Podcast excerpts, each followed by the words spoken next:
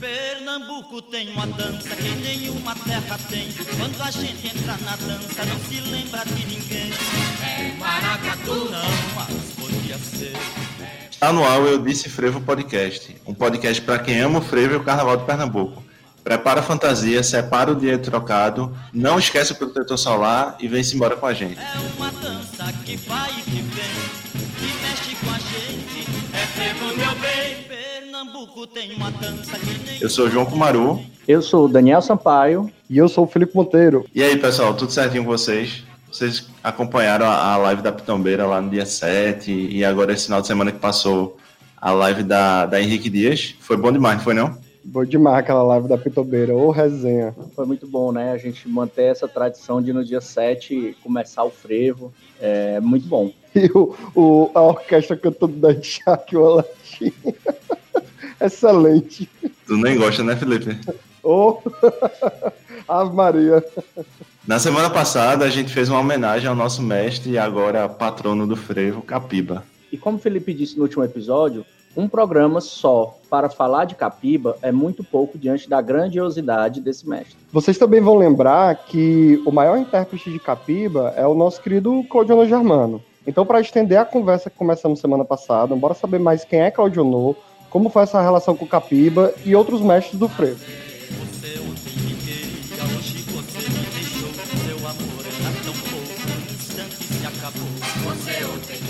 Claudionor Germano da Hora nasceu no Recife no dia 10 de agosto de 1932, iniciando a sua carreira artística na Rádio Clube de Pernambuco em 1947.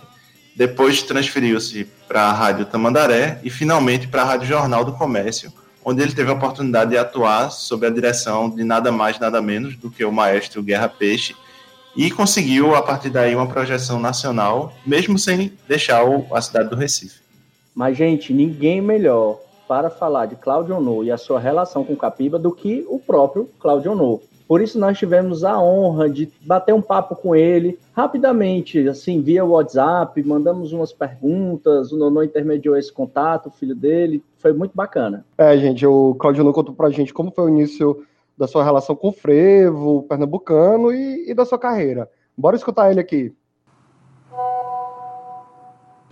Minha amizade com o frevo nasceu realmente daquilo que corre no nosso sangue. Essa, essa, essa, essa, essa, dominação que a terra tem sobre nós. E agora, o grande compromisso que eu assumi com o frevo foi quando, em 1953, gravei a primeira música que eu tinha minha participação como, como, como cantor, foi um frevo. O frevo Canção Boneca, de José Menezes e Valdemar Paiva, e foi gravado na fábrica de discos em Brito em 1953. Fale quem quiser essa boneca de olhos cor do sonho, vestida de ilusão. Mas aí já, já aconteceu, como consequência, foi o, sucesso da música, de, de, de- do ato de, gravação foi muito bom e nos- nos levou a abraçar o frevo de uma maneira mais correta, que era fazendo com que o frevo crescesse e realmente se tornasse a marca registrada da música pernambucana na nossa, nossa- na nossa vida. Quando eu entrei na, na Rádio, Rádio Clube, em 1947, eu comecei a cantar o frevo, mas sem me sentir compri- compromissado como estou hoje com a, a demonstração, a divulgação da música pernambucana. Gravei Capiba, gravei Nelson Ferreira, gravei Menezes, gravei Getúlio Cavalcante, gravei Sebastião Lopes, gravei vários, vários eh, compositores pernambucanos e que eles mesmo diziam que se sentiam felizes por ter, ter- eu ter gravado música deles. Em 1957, Claudionor lançou o Frevo número 3 de Antônio Maria. Logo em seguida, gravou outro disco cantando pela primeira vez nos dois lados, o lado A e o lado B, porque até então ele dividia o disco com outros intérpretes. Nessa ocasião, ele cantou o frevo canção Super Campeão, de Nelson Ferreira, e a marcha Exaltação, o mais querido de Capiba. Até 1959, quando foi convidado para gravar os LPs com composições de populares autores pernambucanos de música para carnaval, Cláudio Honor não era ainda conhecido como cantor de frevo. É, ele teve o privilégio de gravar no primeiro 78 Rotações, lançado pelo selo Mocambo, da Rosenblit, o frevo Canção Boneca, na outra face A Come Dorme, de Nelson Ferreira. Foi também o primeiro disco de frevo gravado em Pernambuco. Claudio foi durante anos o cantor oficial da orquestra de Nelson Ferreira, sob o selo Mucambo. O grande sucesso mesmo do frevo na, na, minha voz foi em 1960, quando eu gravei de Capiba e Nelson Ferreira. Capiba, Capiba 25 anos de frevo. E Nelson Ferreira, Nelson Ferreira, o que eu fiz e você gostou. Dois LPs que estouraram na venda do mercado. E até hoje, Capiba 25 anos de frevo é o disco mais vendido do, do Carnaval de Pernambuco em todos os tempos. Quando é noite de lua, lá no bairro onde moro, vou pra rua cantando para alguém que tanto adoro.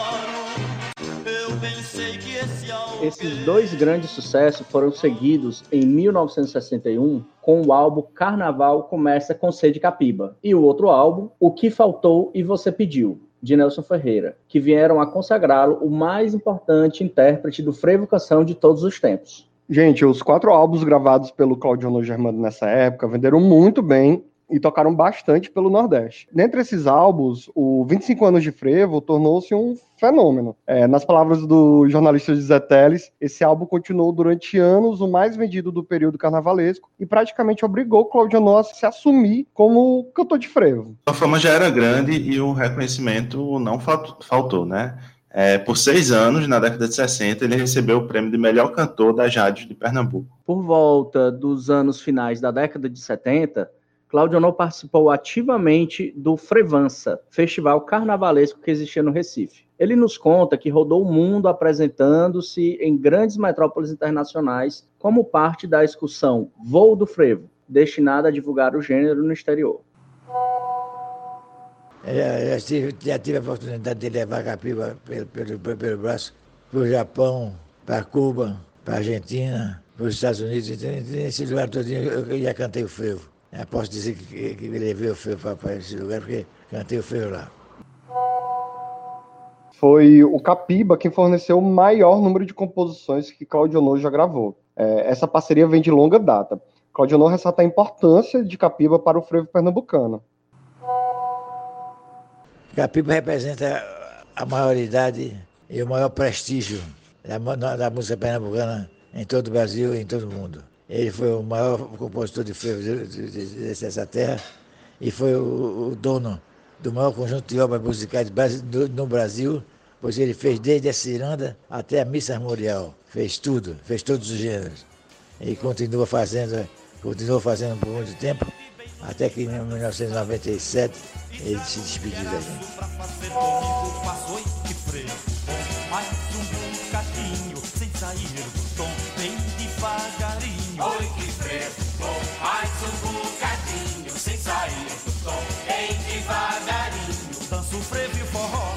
Até maracatu. Neste frevo bom só faltava tu. Neste frevo bom só faltava tu. Foram 132 músicas somente de Capiba, gravadas por Claudio No, num total aí de um universo de 553. O levantamento foi feito pelo pesquisador Antônio Batista, que mergulhou nessa trajetória fonográfica do Claudio No. E aí ele falou um pouquinho para a gente sobre isso. E Capiba também tem no seu repertório músicas de mediano, como Recife Cidade Lendária, Cais do Porto, Olinda, Cidade Eterna, Igaraçu, Cidade do Passado, que me fez cair de, de, de, de queixo em cima, em cima de Capiba. E gravei de Capiba 132 músicas. É um, um, um recorde nacional. 132 músicas que eu gravei de Capiba. Em Deus Ferreira gravei aproximadamente umas 60 músicas. Eu me preocupei mais em esse, esses números de músicas contadas de Capiba, porque vendeu mais estourou de venda em todo, em todo o Brasil. Por, por, conta disso, hoje sou conhecido no Brasil inteiro pelo, pelo, pelo, pelos discos que eu gravei de Capiba, que é Nelson Ferreira e de outros, de outros compositores. Fica difícil escolher uma para chamar de preferida, não é, Claudio No? Com tanta música gravada de Capiba, fica difícil dizer qual a mais bonita, qual, a, qual, qual, que, eu, que eu gosto mais. Mas uma, uma música que marcou, de Capiba, que marcou muito minha, minha vida foi Linda Flor da Madrugada. Mandei fazer um buquê para minha amada, sendo ele de bonina disfarçada, com o brilho da estrela matutina. Adeus, menina, linda flor da madrugada. E gravei o Nelson também, o maior sucesso de Nelson foi Evocação número um, e não existe número, número um, mas a Evocação foi única, foi Evocação, porque não tinha programado se, se ia fazer outras evocações não, mas ele terminou fazendo. Aí vai, ficou chamando evocação número um, número dois, número três, Nelson Ferreira. Mandei fazer um buquê pra minha amada, mas sendo ele de bonina disfarçada, o brilho da estrela matutina. Adeus, menina, linda flor da madrugada. Legal. A gente é, também conversou com o Nono Germano, filho do Claudio Nonô, e, e, herdeiro musical de toda a obra do, do pai. Ele viveu intensamente desde a infância o frevo, rodeado por grandes nomes da música pernambucana, enfim. Olha só o que é que ele conta pra gente. Bom, é, eu me sinto um cara privilegiado, né, de ter nascido né, no berço que eu nasci. Pude, na minha trajetória de vida, na minha trajetória artística, conviver com esses grandes mestres do, do frevo pernambucano, da cultura pernambucana. Né? Através do meu pai, conheci vários deles, tive a oportunidade de conviver, né? como uma imagem que me é muito presente, eu pequeno, até antes mesmo de passar qualquer ideia na minha cabeça de cantar, mas meu pai ensaiando com o maestro Nelson Ferreira, Nelson ao piano, papai em pé do lado dele ensaiando, e eu com meus brinquedos ao lado, sentado num banquinho, assistindo ao ensaio, né? brincando, mas todas aquelas informações já sendo registradas na minha cabeça. E realmente eu agradeço a Deus por essa oportunidade, né, ter convivido com mestres como Luiz Bandeira, é, Lorival Oliveira, José Menezes. Realmente sou muito privilegiado. E um dos que eu tive mais contato e que eu, que eu tinha como um avô, né, e um cara que sempre vibrou muito com o meu, com o meu trabalho, foi o grande Capiba. Né? Capiba a gente teve a oportunidade não só da convivência artístico-cultural, mas a convivência mesmo de, de amizade, né, de irmandade. Capiba era um cara espetacular, um cara super agradável de você estar junto e nós vivemos intensamente né, essa, nossa, essa nossa amizade. Então realmente eu me sinto privilegiado por isso. E no início da minha carreira é, tive a oportunidade, as duas, minhas duas grandes escolas na realidade foram a Frevioca, né, a qual eu fiz, comandei durante nove anos.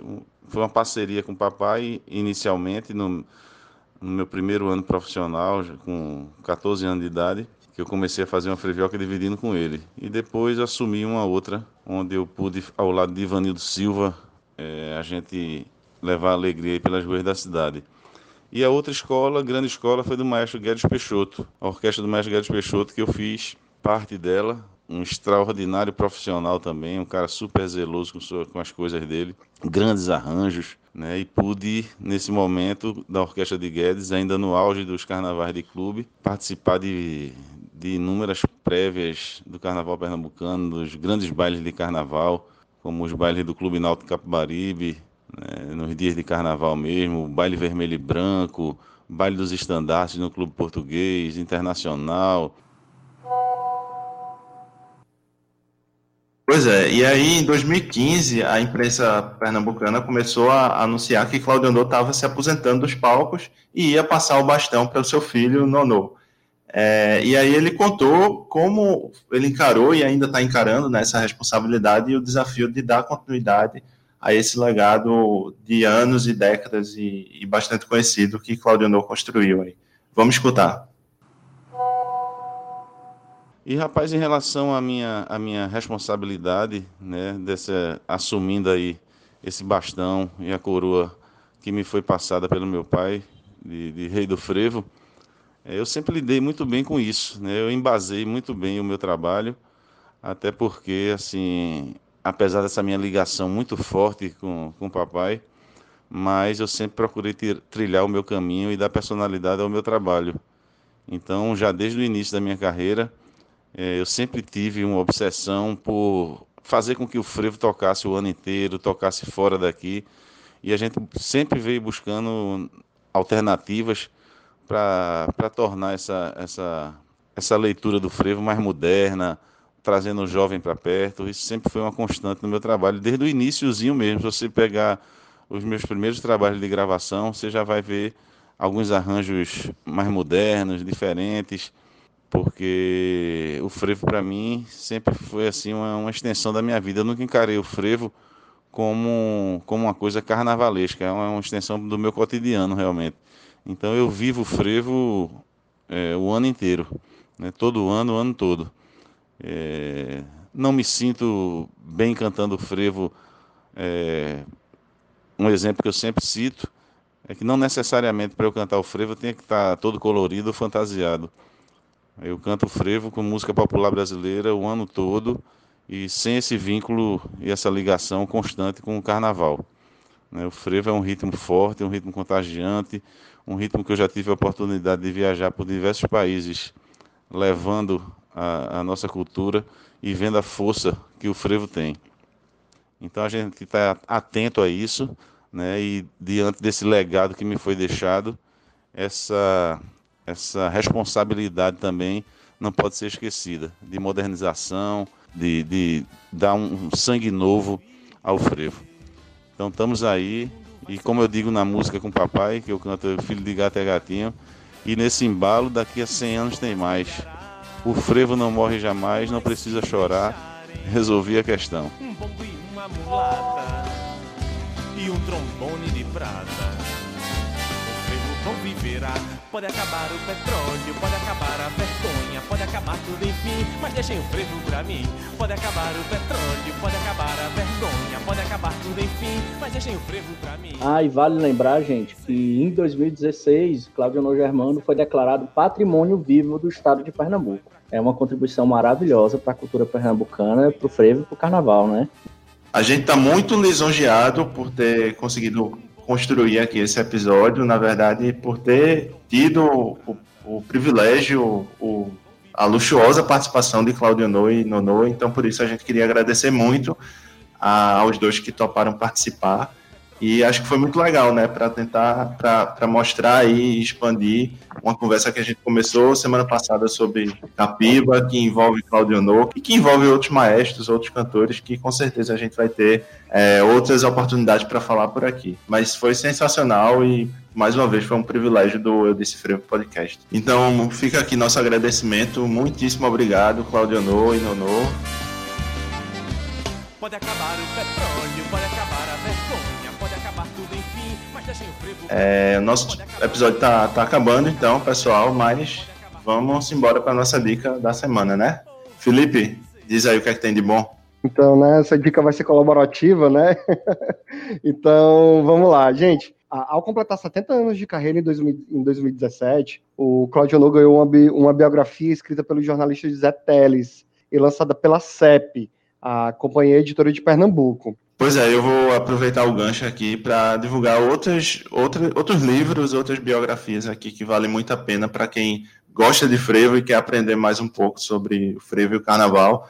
É, a CEP, a Companhia Editora de Pernambuco, que o Felipe falou, também tem outros títulos do jornalista Carlos Eduardo Amaral. Então, antes de lançar esse, esse livro do José Teles, também saiu pela CEP um, uma biografia do maestro Clóvis Pereira, em 2015.